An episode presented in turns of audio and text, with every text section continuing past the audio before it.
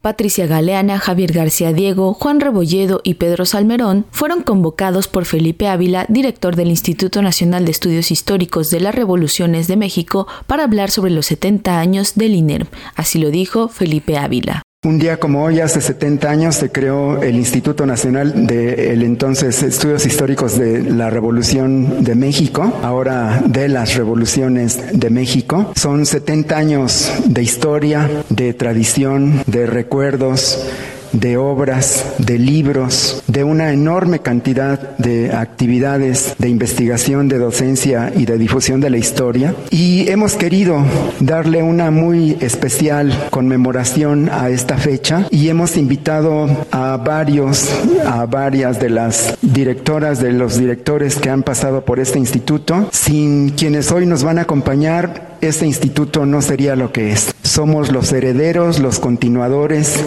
los orgullosos representantes de una historia de muy larga duración Así, entre anécdotas, los exdirectores compartieron algunos momentos de su paso a cargo del instituto y resaltaron la importancia de la instancia, cuyo acervo suma poco más de mil obras, a través de las cuales es posible documentar, investigar y analizar diversos aspectos de la historia mexicana, como lo resaltó Pedro Salmerón. ¿Por qué es importante el instituto? ¿Por qué no está en una universidad? ¿Por qué no se lo mandaron a la UNAM y que se rascaran con sus uñas, ¿no?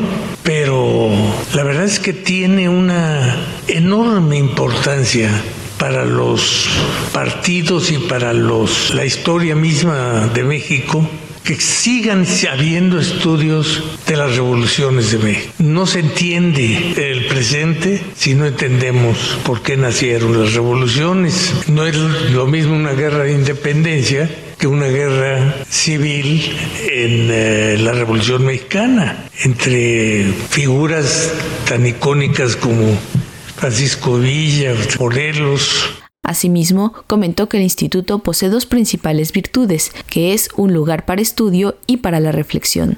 Por su parte, el historiador Javier García Diego señaló que la continuidad de las instituciones es lo que les otorga la fuerza, y al margen de las diferencias políticas que pueda haber entre los directivos, las instancias deben sobrevivir, y un ejemplo de esto es el instituto, el cual surgió en 1953 para tener una perspectiva histórica de la Revolución Mexicana. El instituto fue fundado en 1953 y durante mucho tiempo yo leí que era la justificación ideológica del PRI en base a la Revolución Mexicana. No, definitivamente no. Es una concepción superficial. El primer y único director hasta antes de Juan Rebolledo fue Salvador Azuela, que era un crítico tenaz de la Revolución Mexicana, era un vasconcelista y después vasconcelista había sido almazanista. Entonces, lo que hace, y a lo largo de su labor periodística, fue un crítico tenaz de la Revolución Mexicana. Ahora bien, ¿por qué se le nombra a él? Pues porque tenía, digamos, ahora sí que el pedigrí de ser el hijo de Mariano Azuela,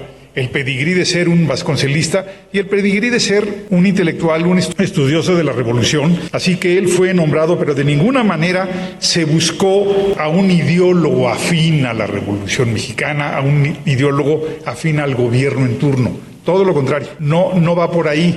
Entonces se hizo ese instituto para tener una perspectiva histórica de la revolución mexicana. También resaltó los diversos cambios por los que transitó el instituto, ya que en este sitio surgieron ideas precursoras de la concepción de la historia de las cuatro transformaciones de México. La doctora Patricia Galeana recordó gran parte de las acciones que se desarrollaron bajo su gestión, entre ellas las publicaciones realizadas a propósito de la conmemoración por los 100 años de la Constitución Política de los Estados Unidos Mexicanos, mientras que el doctor Juan Rebolledo destacó la importancia de hablar de la historia desde una perspectiva que busque la reconciliación Finalmente, Felipe Ávila, actual titular del instituto, comentó que dos grandes retos que ha enfrentado su gestión es la salida de Pedro Salmerón y la pandemia por COVID. Para Radio Educación, Pani Gutiérrez.